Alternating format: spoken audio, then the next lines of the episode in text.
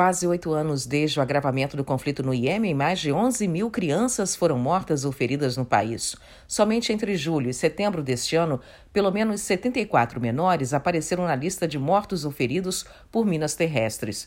No total, 164 foram vítimas desse tipo de explosivo.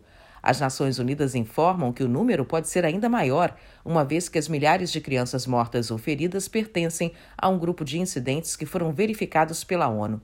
O Fundo das Nações Unidas para a Infância, o Unicef, pediu uma nova trégua dos combates no país. Segundo a diretora executiva da agência, Catherine Russell, durante outubro a novembro, o tempo da pausa negociada pela ONU, 62 crianças perderam a vida ou ficaram feridas em função dos combates.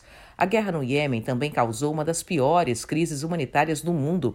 Em quase oito anos de confrontos, mais de 23 milhões e 400 mil pessoas, incluindo 12 milhões e 900 mil crianças, precisam de ajuda humanitária e proteção. O número representa quase 75% de toda a população do Iêmen. Uma outra consequência da guerra é a insegurança alimentar. Quase 2 milhões e 200 mil menores sofrem de desnutrição aguda e 540 mil crianças abaixo de 5 anos já estão com o problema e lutando para sobreviver.